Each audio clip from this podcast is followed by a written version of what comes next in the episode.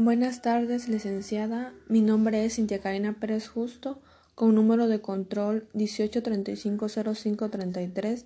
Formo parte del grupo B de la licenciatura en Administración. A continuación voy a presentar los temas importancia del capital de trabajo, cómo se integra el capital de trabajo, la administración de cuentas por pagar, condiciones de crédito, periodos de crédito y descuentos por pronto pago. Primeramente, la importancia del capital del trabajo. La importancia de una administración eficiente del capital de trabajo es incuestionable, ya que la viabilidad de las operaciones de la empresa depende de la capacidad del gerente financiero para administrar con eficiencia las cuentas por cobrar, el inventario y las cuentas por pagar. Como tal, el principal objetivo de la administración del capital del trabajo es tener un dominio sobre todas las cuentas de los activos corrientes, así como de su financiamiento y conseguir un equilibrio entre el riesgo y la rentabilidad. Por estas razones, se dice que el director financiero y el personal dedican una parte considerable de su tiempo a los asuntos del capital del trabajo.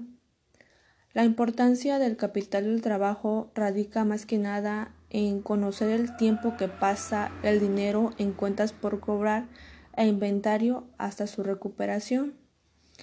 En clases pasadas mencionábamos el ciclo de caja, que este es un indicador para saber si se tiene o no solvencia para afrontar deudas, caso contrario se tendría la necesidad de obtener un crédito.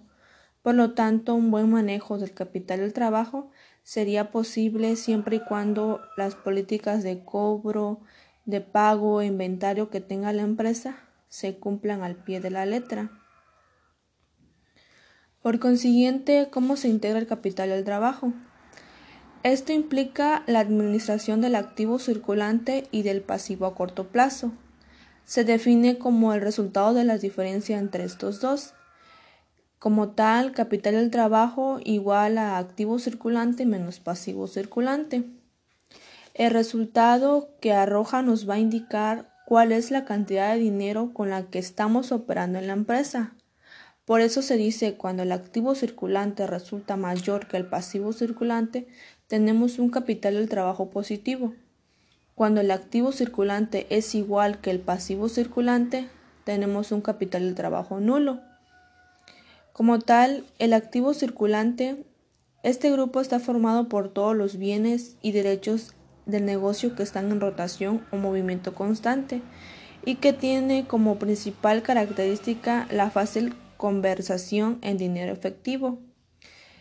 Eh, las principales cuentas del activo circulante son caja, bancos, materia prima, clientes, documentos por cobrar, deudores diversos.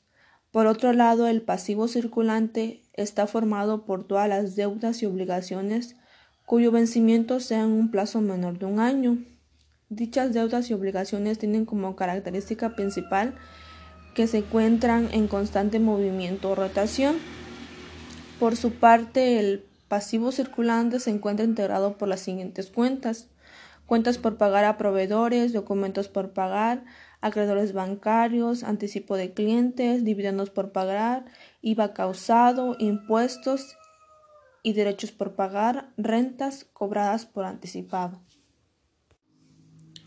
Como conclusión, cabe mencionar que el capital del trabajo va directamente relacionado con la condición de liquidez de la empresa, tomando en cuenta el grado de liquidez de cada activo circulante y qué tanto exige cada pasivo circulante, lo que quiere decir que la empresa tiene más capacidad de pagar sus deudas en el momento de su vencimiento, cuando mayor sea el margen en que los activos a corto plazo de una empresa cubren sus obligaciones a corto plazo.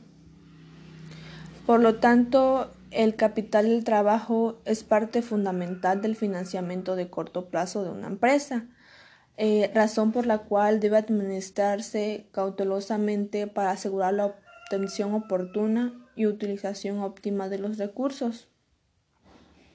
De esta manera podrá afrontar con holgura las obligaciones que se presenten en el corto plazo.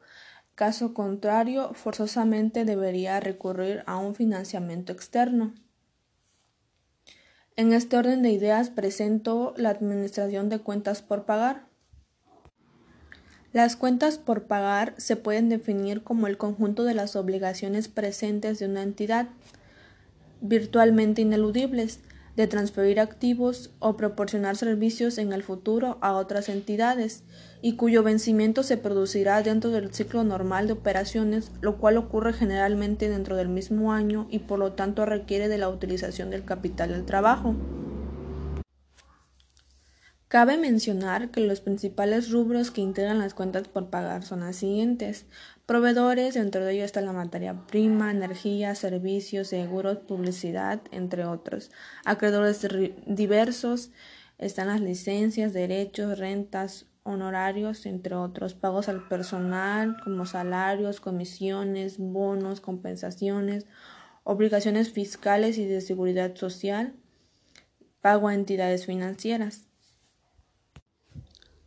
Como tal, la clasificación de las cuentas por pagar va a permitir que el administrador de cierta manera pueda planificar, programar y controlar los pagos de las cuentas por pagar de acuerdo a su grado de exigibilidad y a su forma de pago. A grandes rasgos, las cuentas por pagar se ocupan de las facturas entrantes. Cuando una empresa ha contratado, por ejemplo, ciertos servicios o ha hecho un pedido a un proveedor, las facturas que emiten estas empresas van a las manos del Departamento de Contabilidad que acredita las cuentas por pagar cuando se recibe una factura y las debita cuando la compañía salda la deuda. Una contabilidad precisa requiere registrar de forma correcta tanto las facturas entrantes como los pagos salientes. Las como conclusión, la importancia de un correcto manejo de las cuentas por pagar se deriva de la necesidad de administrar apropiadamente el efectivo con que cuentan las empresas. Todas las empresas quieren operar de la forma más eficiente y más rentable posible. Cuando un proceso operativo se vuelve ineficiente, los costos aumentan también. Aun cuando los costos visibles permanecen igual, tales como los sueldos del personal encargado, existen otros costos que aumentan a medida que el proceso es más ineficiente, como por ejemplo los costos por duplicidad de tareas, pagos duplicados, pérdida de descuentos o rebajas de proveedores, penalizaciones por retraso de pago, tiempo dedicado a la atención de reclamaciones, mala imagen, entre otros. Prosigo con las condiciones de crédito. Por lo general las empresas compran al crédito a otras compañías y registran la deuda resultante como una cuenta por pagar. Este tipo de financiamiento, que recibe el nombre de crédito comercial, es la categoría individual más grande de las deudas a corto plazo, puesto que presentan aproximadamente el 40%. Dentro de ello está el crédito comercial, que es el crédito que se crea cuando una empresa le compra crédito a otra empresa el crédito comercial libre de costo, que es el crédito que se, que se recibe durante el periodo de descuento, y el crédito comercial oneroso, que es el crédito que supera el crédito comercial libre o gratuito, cuyo costo es igual al descuento desaprovechado. A mi punto de vista, las compañías que dan a crédito dicho artículo o servicio a otras empresas em, establecen estas condiciones para que todo acuerdo no pase de mal visto y ambas partes estén bien sabido. Tales cláusulas este, deben tenerse en cuenta para la programación de todas las compras que se realicen. Por consiguiente, periodos de crédito. Se dice que cuando una compañía vende o renta a otra compañía, ésta se establece en el periodo de crédito el monto del descuento por pronto pago y la fecha en que se inicia el crédito. Cada uno de estos aspectos se abrevian en expresiones como 2 de 10, neto 30 FM, que es el fin de mes. Estos términos contienen la información esencial con respecto a la duración del periodo de crédito, que como lo mencioné, 30 días. El descuento por pronto pago sería el 2% y el periodo para el descuento serían 10 días y el momento en el que se indica el periodo de crédito es el fin de mes. Dicho periodo es el número de días que transcurren hasta que el pago total es requerido pronto, no importa que se ofrezca un descuento por pronto pago. Debe indicarse siempre el periodo de crédito asociado a la transacción Pronto, los periodos de crédito suelen variar de 0 a 120 días, aun cuando en ciertos casos se estipulan periodos de crédito mayores.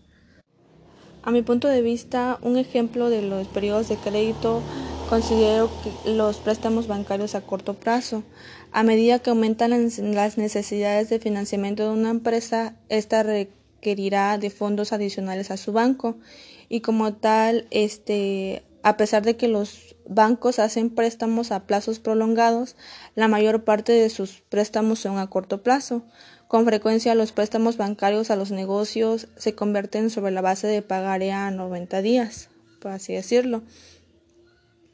A mi punto de vista también digo que es importante que las compañías establezcan dichos periodos de crédito para que así tengan un buen control de pagos que le efectúen otras entidades. Para finalizar, el descuento por pronto pago. Se dice que este es un beneficio que se obtiene cuando se efectúa el pago antes del plazo establecido y por consiguiente se obtiene una reducción en el precio.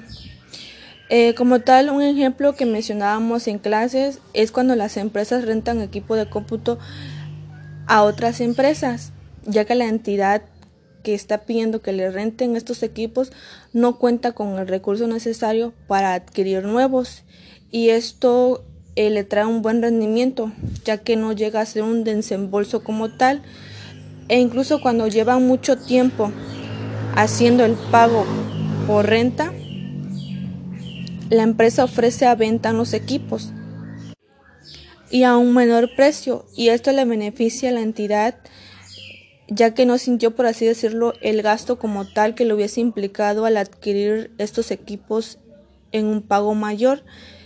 Eh, incluso aquí se ve reflejado cómo el proveedor establece las condiciones de crédito o incluso el beneficio que obtiene la entidad si paga con anticipación. Obviamente le, le otorgarán un descuento, siempre y cuando también se respete los periodos que se establezcan. Y esto ha sido todo de mi parte.